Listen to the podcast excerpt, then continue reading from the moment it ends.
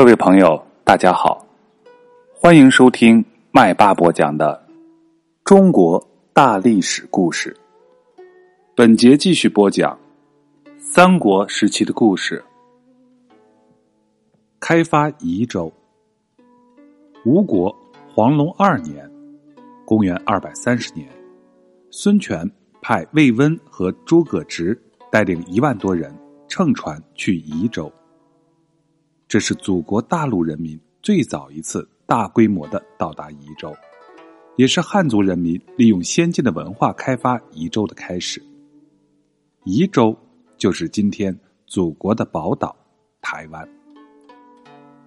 原来吴国比魏蜀二国有更优越的自然条件，江东土地肥沃，雨量充沛，沿海地区又有鱼盐之利。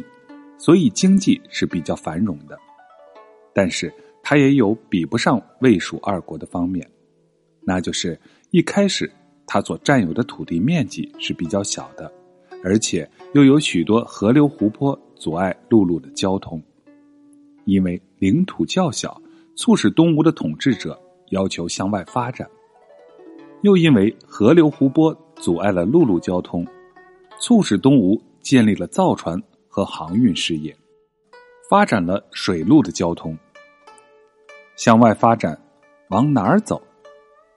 往北，曹魏的势力是比较强大的，得不到什么好处。往西，虽然曾经打败过蜀汉，但是如果想把蜀汉吞并过来，还是没有这份力量的，而且还得防备曹魏趁机过来吃掉自己。往北往西的发展道路既然都走不通，东吴的统治者很自然的就想到往东到海上去寻求出路。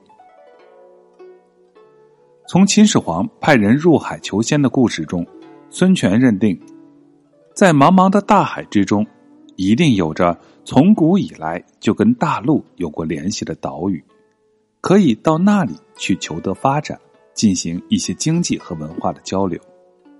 宜州就是他从古书上看到，而且非常想要去寻找的岛屿之一。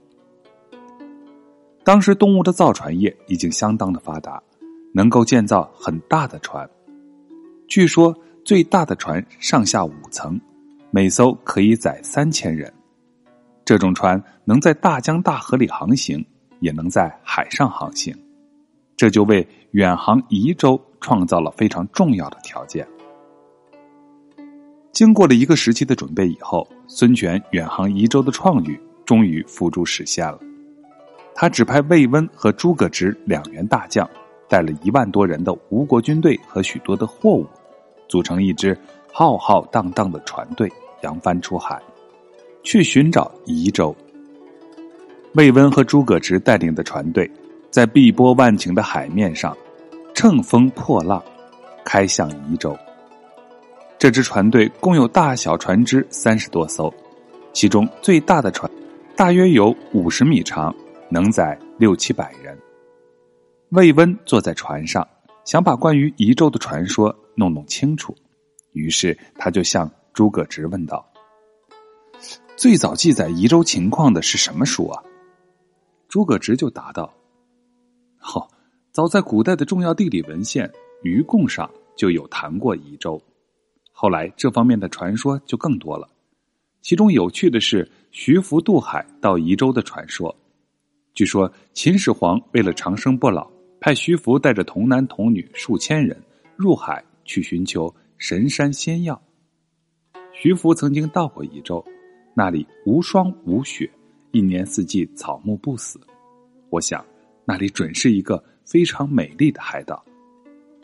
魏温又问道。那么，徐福后来怎么样了？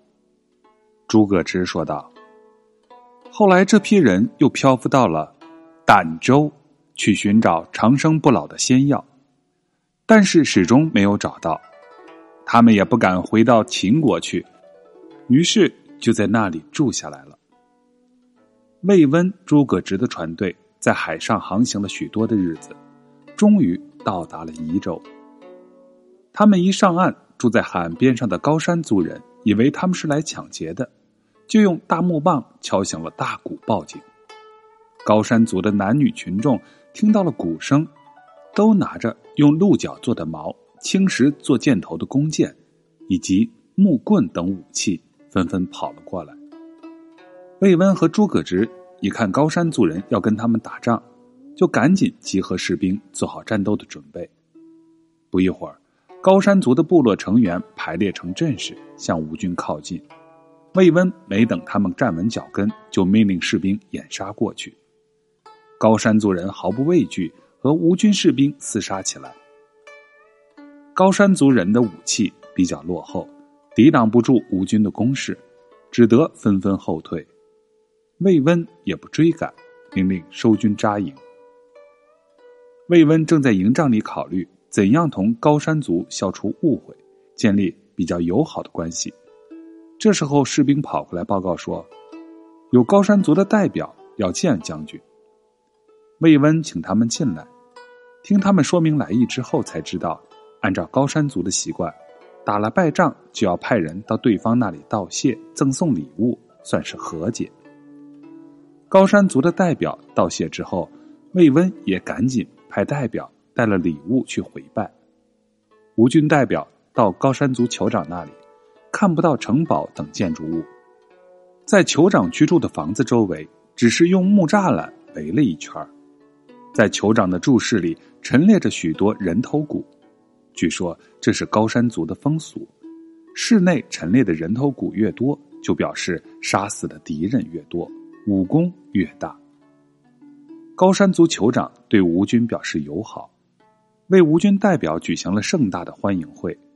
高山族的男女老幼都穿上质地精致、色彩斑斓的民族服装，把头发盘在头顶，用骨鸡束住。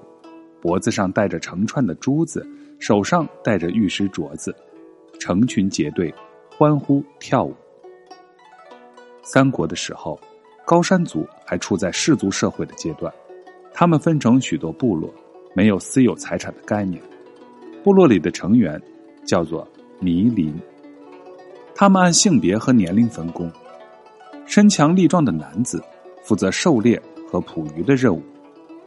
他们成群的拿着棍棒、长矛和石块，高举着火把，奔跑在森林草原之中，在河湖沼泽之畔追捕着野兽，打捞着鱼蚌。他们担负着保卫部落财产和集体安全的任务。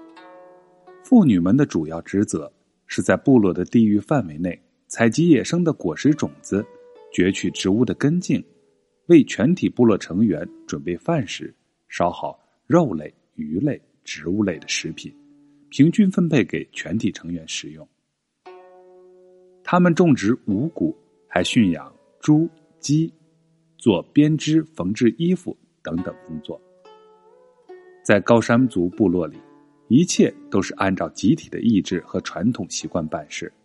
有人犯了罪，由部落中人共同议决制裁的办法。监禁不用枷锁，只用绳索捆绑。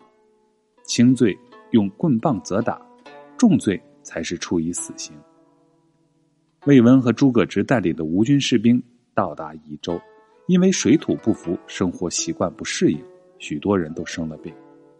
高山族的成员热情帮助医治，但是并不见效，病死的十有八九。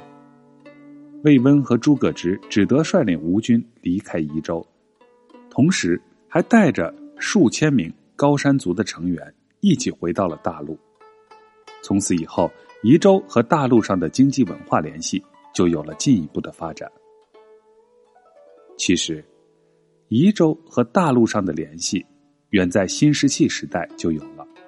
根据近代考古发掘，在台湾省发现了一百多处新石器时代的遗址，例如台北市圆山贝冢出土的石斧、石奔。高雄市桃子园出土的彩陶，台南县乌头山和新竹县出土的黑陶，质地和形状都同大陆东南沿海发现的极其相似。其中有一种几何形花纹的陶器，更具有福建一带原始文化的重要特征。这些遗址和文物充分证明了台湾新石器时代的文化同大陆沿海新石器时代的文化是有着密切的联系。好，本节的故事讲完了，在下一节我们要讲司马氏专权。